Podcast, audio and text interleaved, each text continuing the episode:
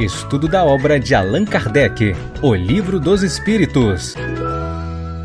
Olá, amigos, boa noite para todos. Sejamos todos bem-vindos a mais uma live do EM Lives TV, o nosso canal que faz uma série de estudos das diversas obras da doutrina espírita, permitindo uma leitura mais aproximada daquilo que a doutrina dos espíritos nos oferece. E nós estamos em outubro, estamos no mês do Outubro Rosa.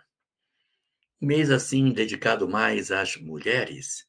Então, hoje, no início da nossa live de hoje, a gente gostaria de deixar uma mensagem para as mulheres, no sentido da beleza que é a maternidade nos seus dias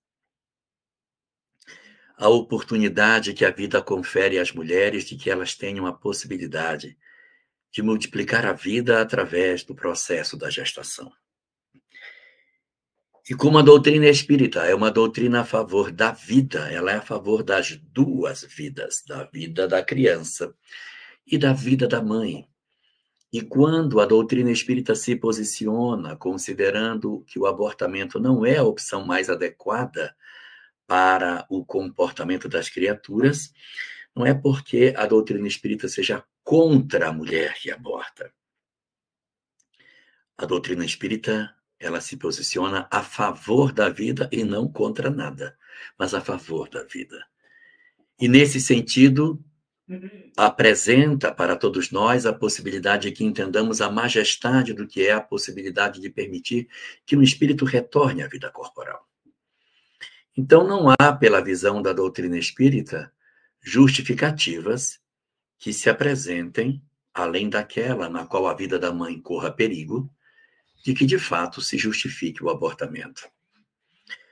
Nas condições mais gravosas que se puder ter, sugere a doutrina espírita a doação da criança após o nascimento e a não interrupção da gestação. Por quê? Porque se quer preservar a mãe dos prejuízos físicos, das doenças físicas que poderão advir em função do trauma do abortamento, das doenças psicológicas que poderão alcançá-la em função do aborto, da depressão, das angústias, da ideação suicida e de uma série de outros comportamentos que estão ligados ao sentimento que carregam muitas mulheres que vivem essa experiência e além das, das consequências físicas e psicológicas, as chamadas consequências espirituais, nas quais é, não só a mãe, mas todos os envolvidos na trama, avós, parceiros,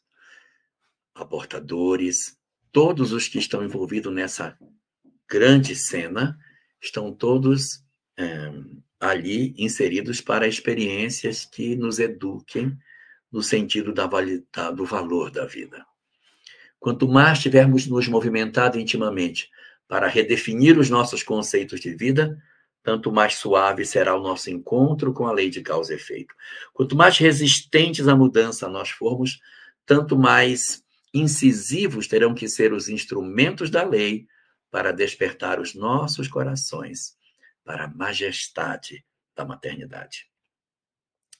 Uma boa noite para todos nós, uma noite maravilhosa de estudo para nós.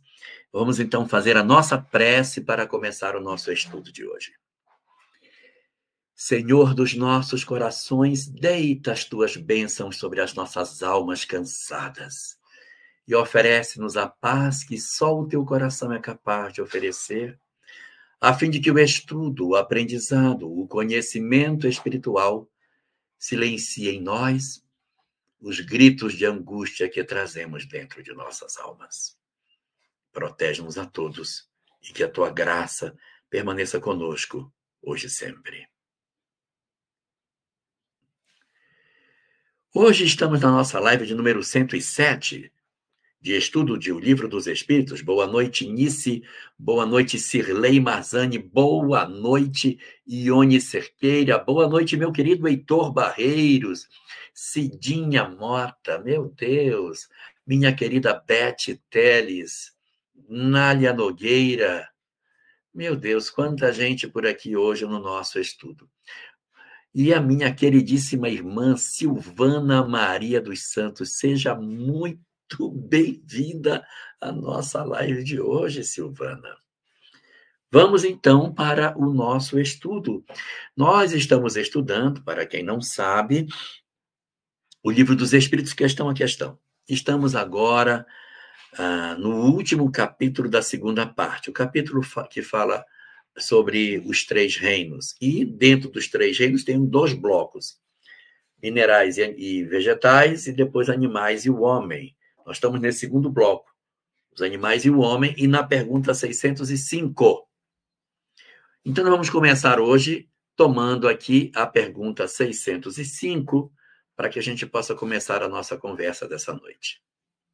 Diz a per pergunta 605 para nós. Considerando-se todos os pontos de contato que existem entre o homem e os animais, não seria lícito pensar que o homem possui duas almas? Ah, essa a gente já leu. Essa aqui a gente já leu. 605 está feita. Nós vamos para a 606. A 606 diz: Donde tiram os animais o princípio inteligente que constitui a alma de natureza especial de que são dotados. O que Kardec está perguntando aqui é o seguinte: tá, tá legal, foi dito aí para cima que os animais eles possuem também uma parte espiritual, que a gente poderia chamar de alma animal. Não é uma alma no sentido como humano, porque ela não experimenta a lei de causa e efeito, ela não não passa pela erraticidade como os homens, ela não tem consciência de si própria ainda. E aí Kardec pergunta: tá, tá legal, tudo bem. O cachorro tem lá um negócio espiritual nele que quando ele morrer vai continuar vivendo, como se fosse uma alma do cachorro, assim como o gato, a barata, o mosquito, todos os demais animais possuem um algo espiritual que vai sobreviver à matéria? A pergunta é a seguinte: Kardec indaga. de onde tiram os animais o princípio inteligente que constitui a alma de natureza especial de que são dotados? De onde vem a alma dos animais? Essa coisa espiritual vem de onde? E os espíritos respondem de uma maneira muito ligeira, de uma maneira muito rápida, informando que esse essa alma de natureza especial, ela vem do elemento inteligente espiritual e confusão. Então ela vem do elemento inteligente e espiritual. Nossa, que que complicado isso, não é? Então nós vamos ver se a gente consegue decifrar esse enigma. Nós temos na na literatura espírita, dentro de O Livro dos Espíritos, informações muito preciosas que dizem respeito ao fenômeno através do qual a gente pode perceber que dentro do universo existem três elementos, são os três elementos gerais do universo, quais sejam. Nós temos Deus, que é o primeiro dos elementos, depois nós temos a matéria e o espírito. Espírito aqui considerado não espírito, mas a centelha espiritual, né? Essa chama espiritual que constitui todas as nossas condições de entendimento, de crescimento, de desenvolvimento. Eu vou tentar ver se eu apresento aqui, Elaine, um, um, uma, um arquivo como é que eu. Ah, eu acho que consigo compartilhar a tela. Eu vou compartilhar a tela aqui para vocês poderem ver um, um objeto que eu gostaria que vocês vissem. Esse quadro que eu vou mostrar agora, que eu acredito que vocês devam estar vendo, não sei, mas acho que sim. Deixa eu ver se estão. Vejamos. Não estão ainda. Mas agora sim, é, esse esse quadro aí que vocês estão vendo, muito pequenininho por sinal, não sei como é que faz para crescer. Poxa, que pena que ficou pequeno. esse quadro ele está contido na obra O Passe, de Jacó Melo. Pode, pode me tirar da tela, ver se você consegue me tirar, deixa só o, o quadro, ver se dá, para ver se, se eu consigo ficar com esse quadro maior. Esse quadro é muito interessante porque ele apresenta as questões da obra básica que tratam sobre esses elementos gerais. Está muito pequenininho, está pequeno, não vai dar para ler. Tudo bem. Vamos para frente. Eu vou explicar aqui. Aqui nós temos Deus, tá bom? Aqui é Deus, esse primeiro quadro de cima. No quadro segundo, que está abaixo, nós temos a criação. Aqui é a criação, e aqui estão as perguntas. Livro O Passe, de Jacomelo, é onde está esse desenho. Aqui nós temos a criação, colocada no segundo quadro, tá certo? E temos, depois disso, desdobramentos que se seguem.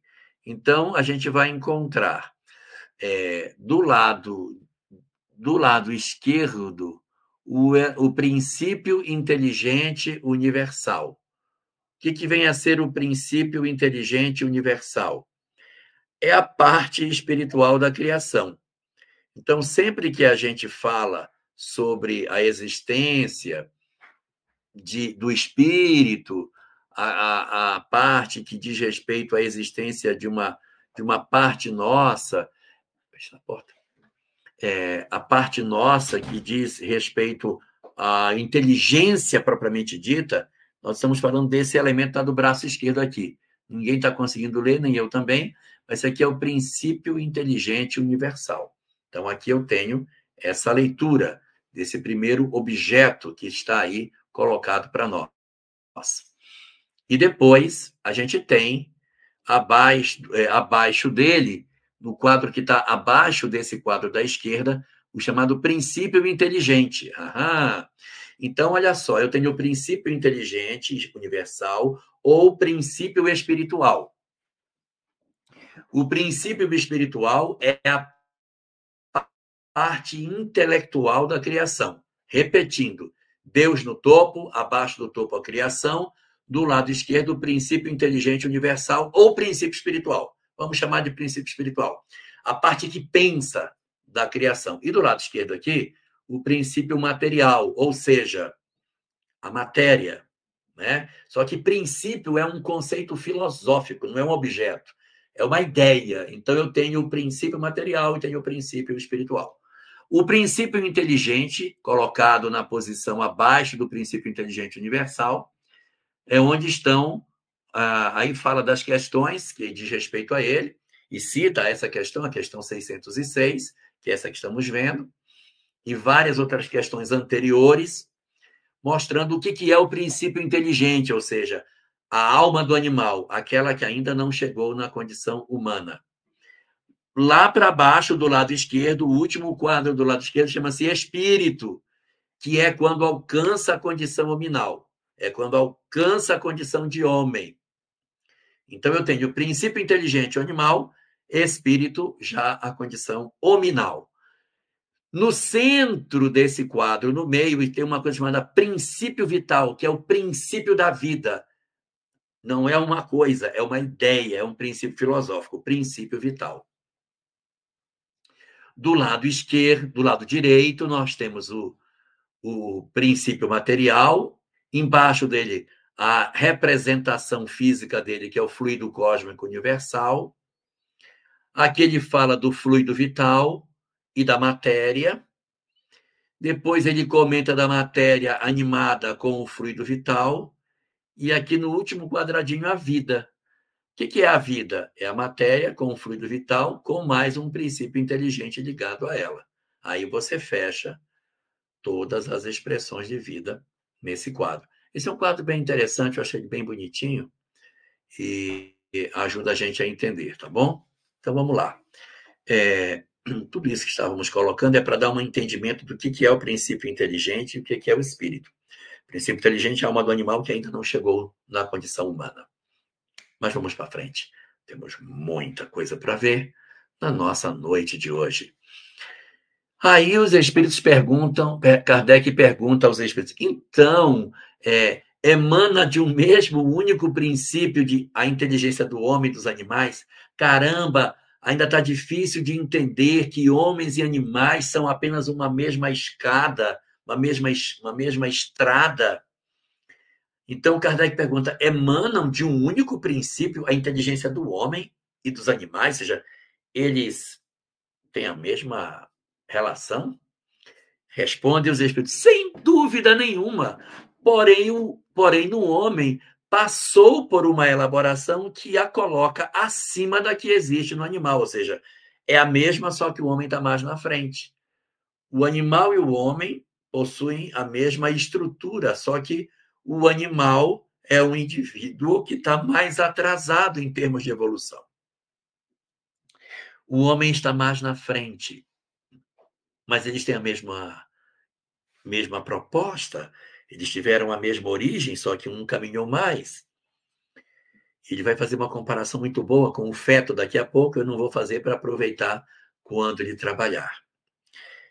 E aí, na 607, Kardec pergunta assim: Dissestes que o estado de alma do homem, na sua origem, corresponde ao estado da infância na vida corporal. Ou seja, o homem Lá atrás é como se fosse uma criança, que sua inteligência apenas desabrocha e se ensaia para a vida. Isso está se referindo à pergunta 190 que fala isso. Onde passa o espírito essa primeira fase do desenvolvimento? Tudo bem, tá, está dizendo que o homem, ah, no começo da sua evolução, então, ele passa por um período de infância espiritual, é isso que você quer dizer? É, é isso que eu estou dizendo. Tá, mas aonde é que acontece essa infância? Observe que nós estamos em 1857 e a primeira obra sobre a evolução do homem, do homem, não estou falando das espécies, do homem apareceria só em 1860, em uma obra escrita por Alfred Russel Wallace, que havia estudado fósseis na Ásia e se convencido que a espécie humana também teria passado por um processo muito lento de transformação até chegar à condição do Homo sapiens. Isso era um escândalo para a sociedade da época, que tinha ainda uma pressão religiosa muito grande na concepção de que o homem havia sido criado por Deus naquela, naquela cena do Gênesis, da criação em seis dias. Nossa, isso era um escândalo. Então, Kardec está se certificando disso, perguntando onde passa o espírito essa fase primeira do seu desenvolvimento. Resposta curta e objetiva diz: numa série de existências que, que precedem o período a que chamais humanidade. Meu Deus! Pode ser mais claro? Ele está dizendo assim: Onde é que o espírito passa essa infância espiritual? Hoje ele responderia até mais curto, na pré-história. Até a ideia de pré-história ainda não estava bem elaborada pela espécie humana. Nós ainda não tínhamos entendido claramente o nosso mecanismo de evolução. De ter passado pelos períodos anteriores, de surgimento do gênero Homo, depois das múltiplas espécies do gênero Homo, até chegarmos no Paleolítico, depois lentamente ingressarmos no Neolítico e tal. Isso não estava claro. Ele está perguntando onde é que a gente vai passar esse período? Numa série de existências que precedem o período a que chamar de humanidade. Hoje isso é muito claro, mas à época, há 166 anos atrás, hum, isso ainda estava profundamente impactante para as pessoas.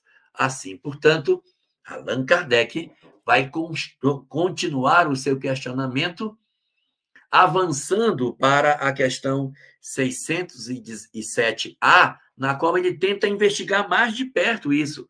Quer dizer, então, que a evolução do homem se dá nesse período aí de, dessa janelinha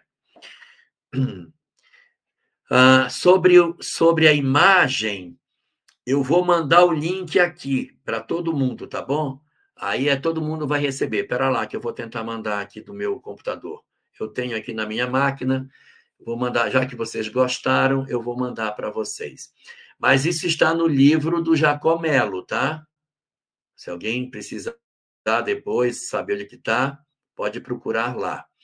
Então, o que, que ele vai investigar? Ele vai querer saber agora detalhes sobre essa questão específica de como é que se dá o grande mecanismo da evolução através do qual essa pré-história vai permitir aos homens o seu aprimoramento, o seu desenvolvimento, para que eles consigam crescer e se desenvolver.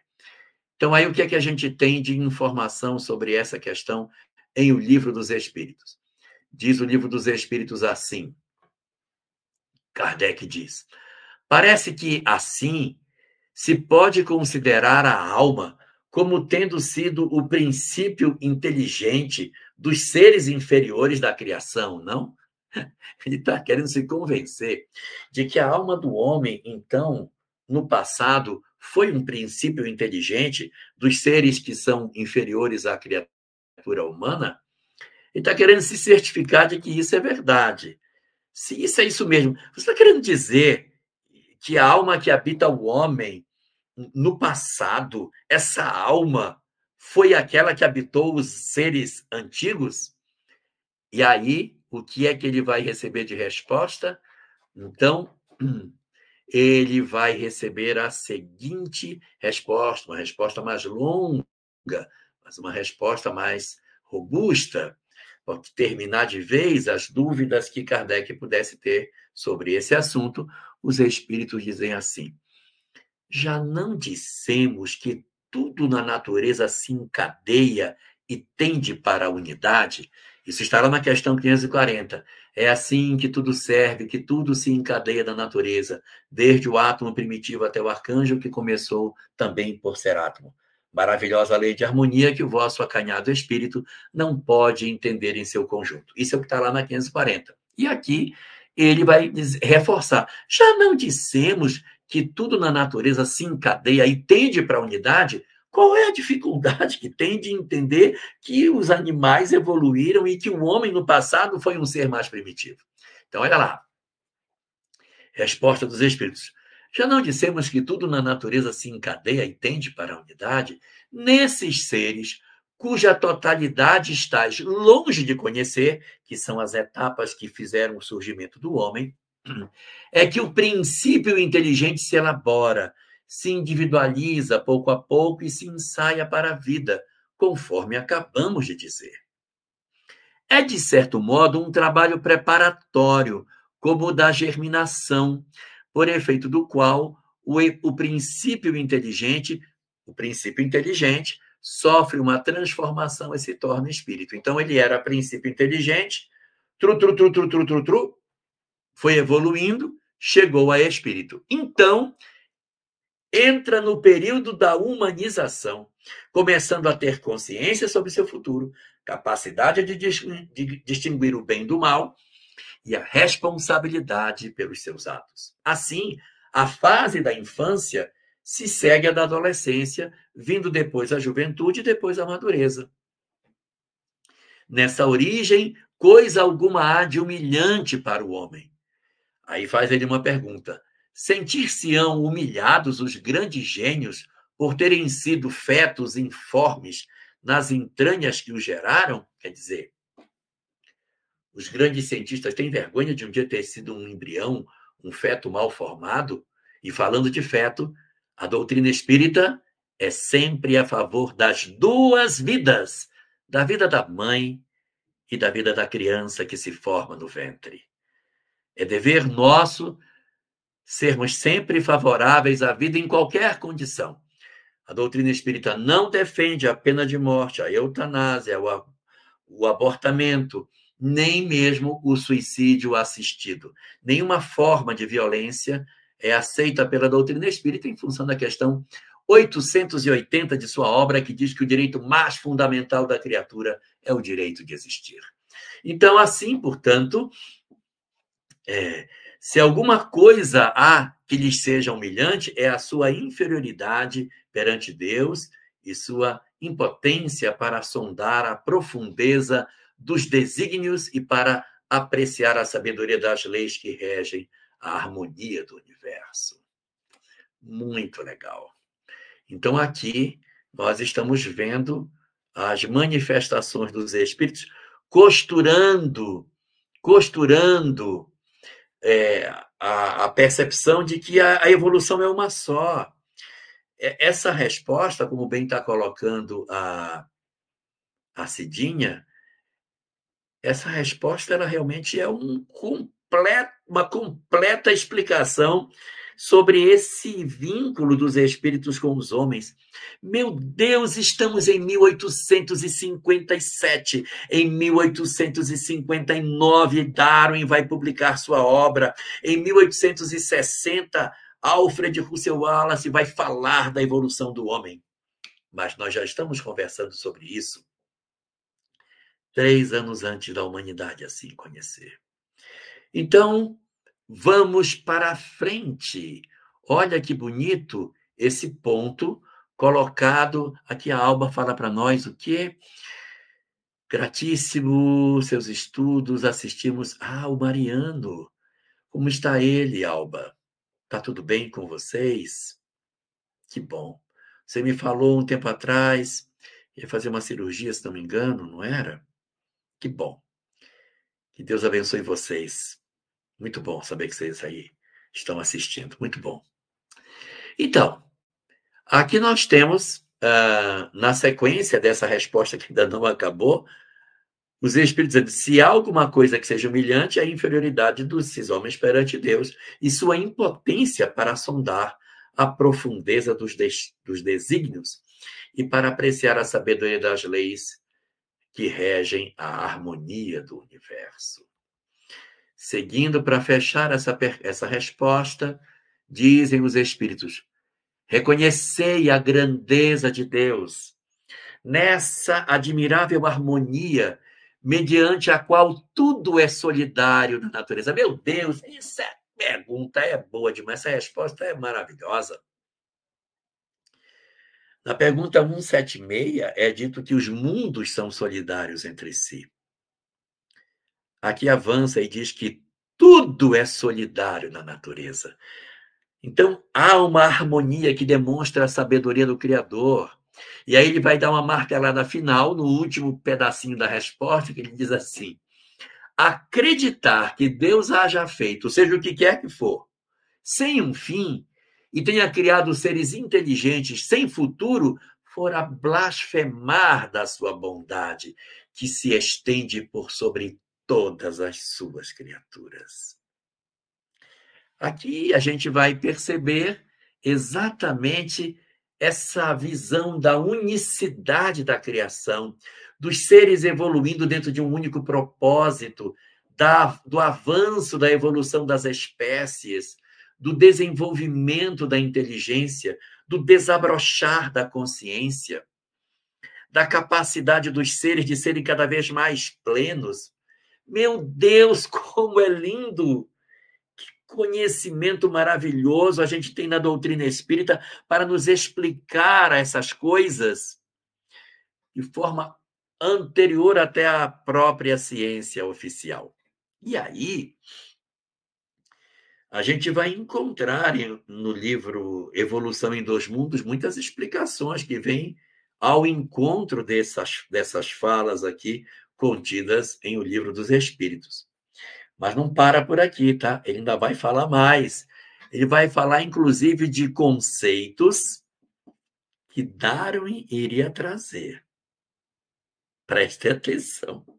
Nós estamos em 1857 e ele vai falar agora de um conceito, de uma palavra que Darwin usa que está na obra dele. Mas vocês vão reconhecer. Lá vai. Então,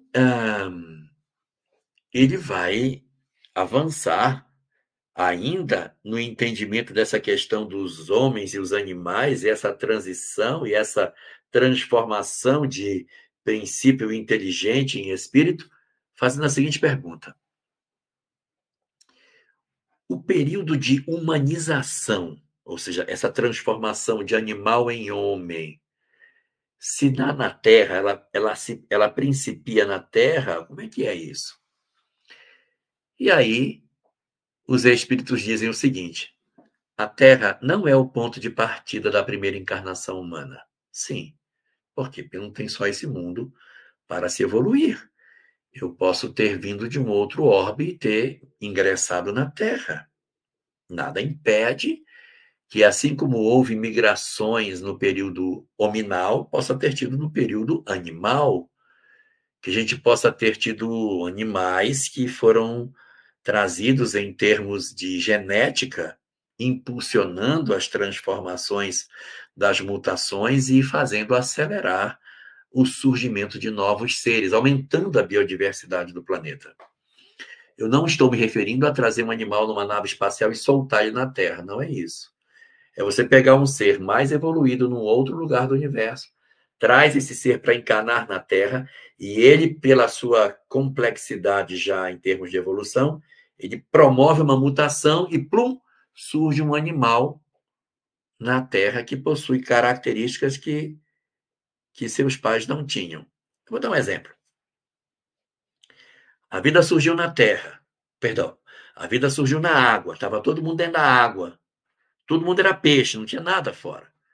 Mas, de repente, apareceu um tipo de animal que a barbatana dele tinha uma espécie de pezinho que ele conseguia sair da água para comer comida na margem. E foi esse animal vindo comer na margem que fez a evolução acontecer, porque ele não disputava mais a comida dentro da água. Ele conseguia sair um pouquinho, pegava a comida na borda do lago e puxava. De onde veio essa mutação, hein? Como é que esse animal que era peixe, de repente, apareceu com um pezinho? Tudo bem, ah, os espíritos podem promover a mutação. Pode, pode sim.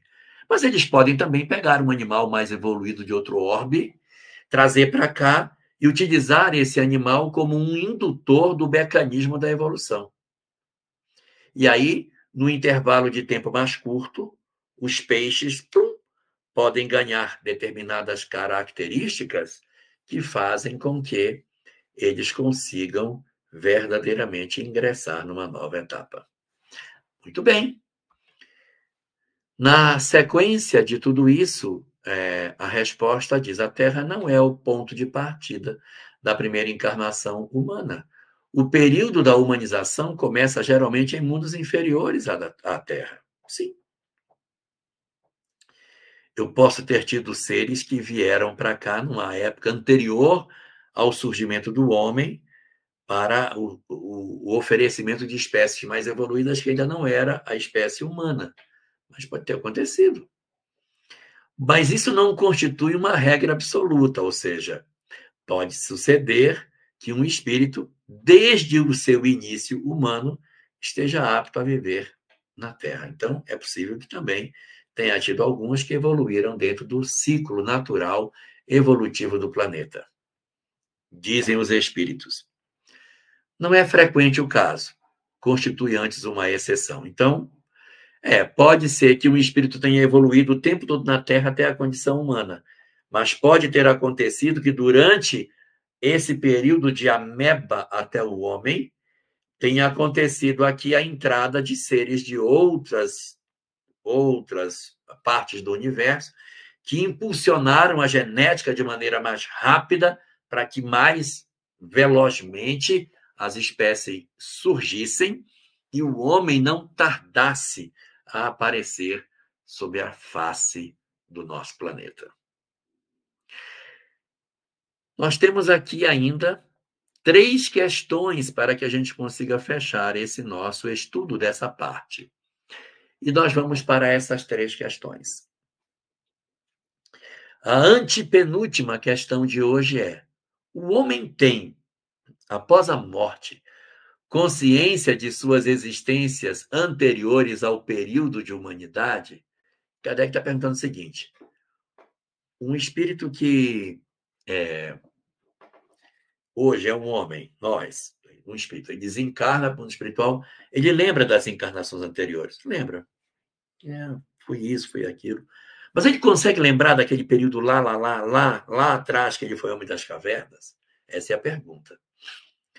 Aqui, Cidinha Mota faz a seguinte pergunta: então, os novos princípios inteligentes, considerando que ainda não são espíritos, que Deus está criando constantemente, estão nos mundos inferiores em sua maioria? Sim, estão nos mundos inferiores, claro. Estão lá. Começando os primeiros ensaios. Agora, claro que eles estão lá e pega um deles traz para cá. Né? Você, você tem uma, uma estrutura muito primitiva de, uma, de um protozoário. E aí você pode trazer ele para cá, para ele fazer um estágio aqui, para ele aprender alguma coisa, aí volta para lá. Digamos, eu tenho alguns algumas estruturas é, biológicas que elas ainda são bastante primitivas, mas elas desenvolvem uma sensibilidade à luz. Existem algumas estruturas vivas que, num dado momento da evolução, elas começam a ser sensíveis à luz, aí elas reagem à luz. Essa reação à luz vai ser aprimorada para formar a visão. Nossa visão vai ser o mecanismo evolutivo desse processo para formar a visão humana. De onde veio o princípio da ideia dessa sensibilidade à luz? poderá ter vindo de, de outro lugar e se juntou aqui.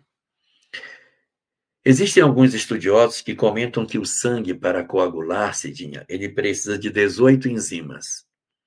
Se tiver 17, o sangue não coagula. São 18 enzimas que coagulam o sangue. Então, eles dizem que esse mecanismo veio pronto. Que não podia ter sido criado assim. Bota 16, bota 15, põe 12, porque não funciona.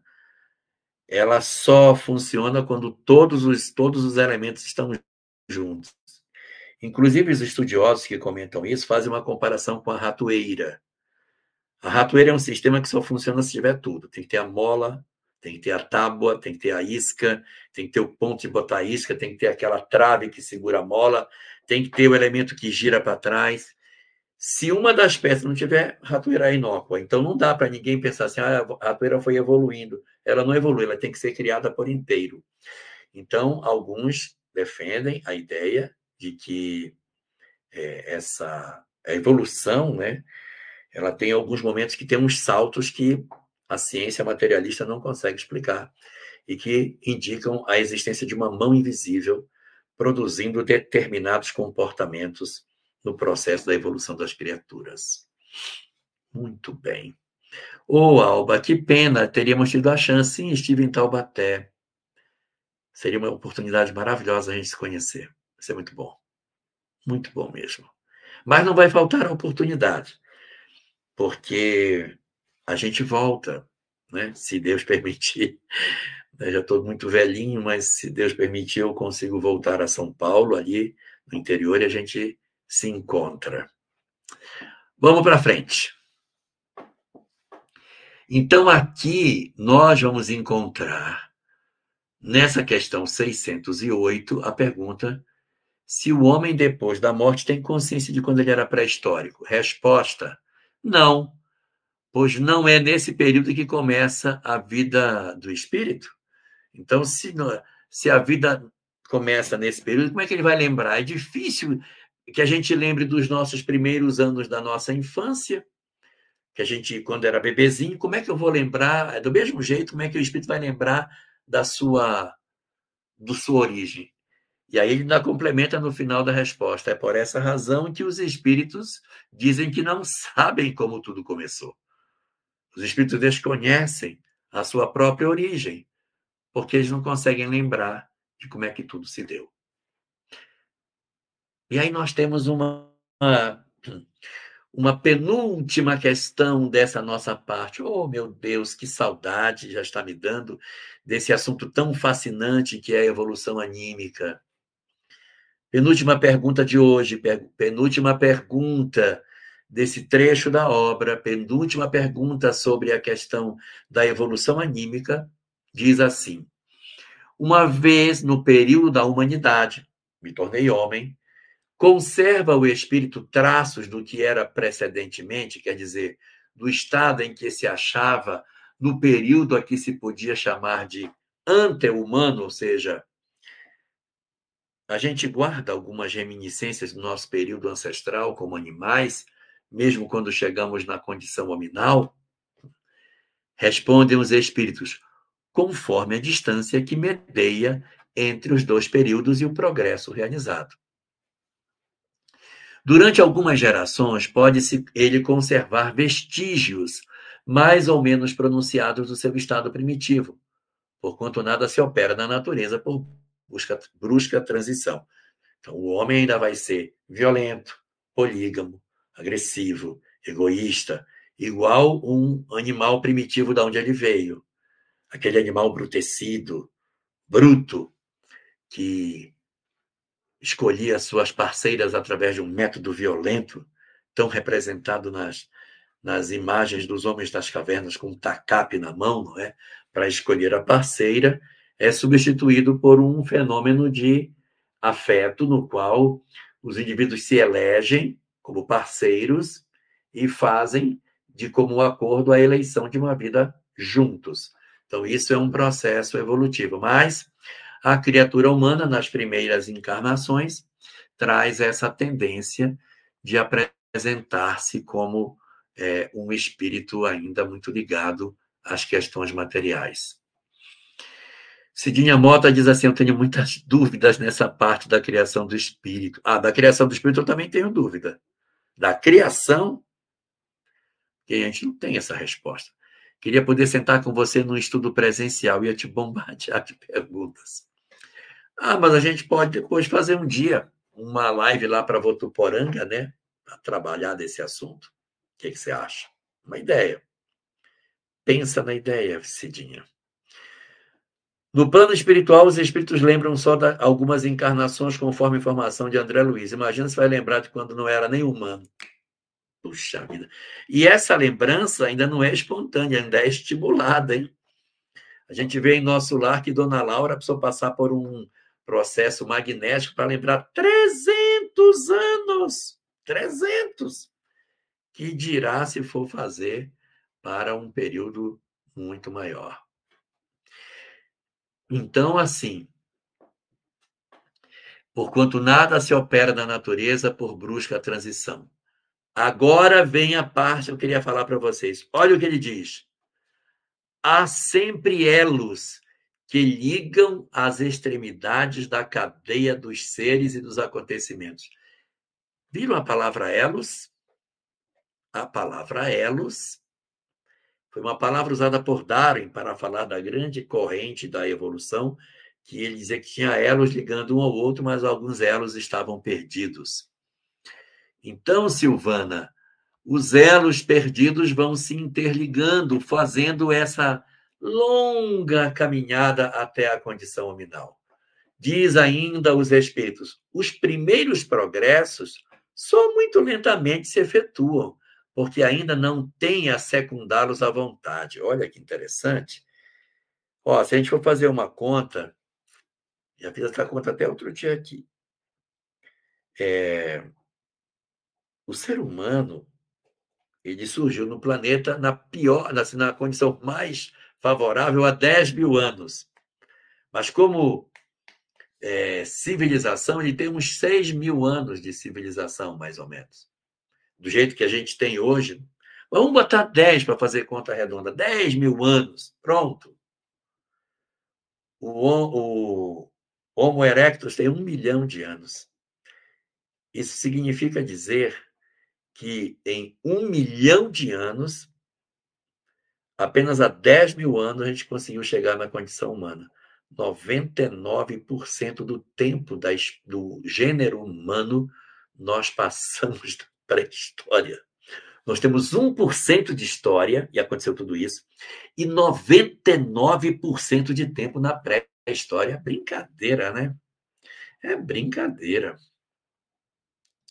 Se a gente fosse assim, ser mais rigoroso, daria 99,5%. É só meio por cento do tempo do Homo erectus que a gente está verdadeiramente na história. Então a gente vai perceber que a nossa evolução ela é muito lentinha mesmo. Por que, que a gente ficou 99,5 durante esse tempo todo na pré-história? Porque não tinha a vontade, a percepção das coisas. E aí, dizem os espíritos que a progressão, né, vai se dando mais rápida à medida que o espírito adquire mais perfeita consciência de si mesmo. Então, hoje, nós temos uma velocidade evolutiva, em princípio, melhor ou maior, porque nós temos a compreensão das coisas e avançamos de maneira mais exata. Nós temos muita vontade de evoluir intelectualmente, por isso que essa curva é mais rápida.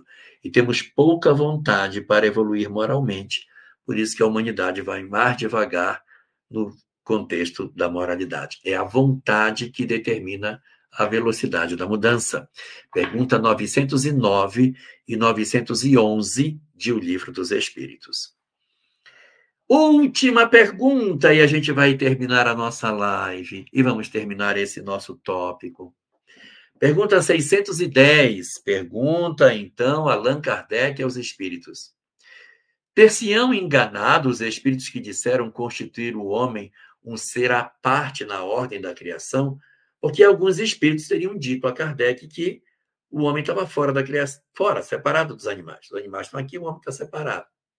Olha, alguns espíritos me disseram que o homem não não está nessa cadeia dos animais. Quem está certo? Eles se enganaram quando disseram isso? Resposta: não. Mas a questão não fora desenvolvida. Ademais, há coisas que só a seu tempo podem ser esclarecidas. Naquela época não dava. O homem é, com efeito, um ser à parte. É lógico, ele pensa, se organiza. Dá uma olhada no homem de mil anos atrás e o homem de hoje. O cachorro de hoje, o cachorro de mil anos atrás. O homem de dois mil anos atrás e o cachorro de dois mil anos atrás. O homem de quatro mil anos atrás e cachorro de quatro mil anos atrás. Está vendo como a gente evoluiu muito mais rápido do que o animal? O animal ele se desenvolve na, na, na força das coisas, ou seja, ele não tem a vontade ele evolui em cima da própria próprio ritmo da natureza. Então é mais lento.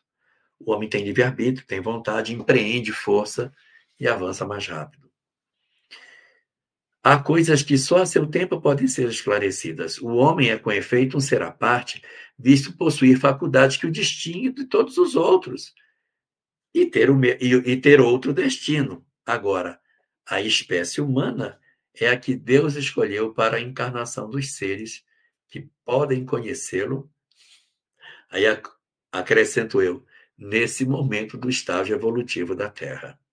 Então, a gente vai ter essa condição de, de entendimento da vida pela ótica da doutrina espírita através desse instrumento. A gente fecha aqui o, o nosso estudo e a gente vai agora para a nossa prece, para a gente poder encerrar a nossa live de hoje. E só para responder aqui a Caroline, Caroline, eu vou estar em Volta Redonda em março, vou estar em Três Rios em maio, vou estar é, no Rio de Janeiro, vou estar dessas duas vezes. Em março, em Volta Redonda, e em Três Rios, em, em maio, tá bom? Vamos fazer a nossa prece para a gente poder encerrar o nosso estudo de hoje, porque na semana que vem a gente vai estar submetendo psicose. Eita, muito bom. Vamos orar? Senhor, o quanto te agradecemos pelos incontáveis ensinamentos que essa doutrina nos oferece. Nos ajuda a entender, através de todos esses conhecimentos, o quão misericordioso tu és em nos oferecer esses saberes para que nós entendamos a tua sabedoria e possamos assim retirar dos nossos corações a descrença, a sensação de abandono e percebermos a tua majestosa mão tomando conta da vida. O quão Tu te somos gratos por tudo que nos ofereceste com esta obra maravilhosa. E te pedimos que estejas sempre conosco, para que saibamos fazer bom uso de tudo aquilo que nos ofereceste a conta de conhecer. Obrigado, assim, Senhor, por tudo. Abençoa a todos nós e, particularmente, a todas as mães do planeta. Que o teu amor se derrame por sobre todas as tuas criaturas e que as tuas bênçãos estejam conosco, hoje e sempre. Estude conosco. Faça parte da família Espiritismo e Mediunidade. Em Lives TV.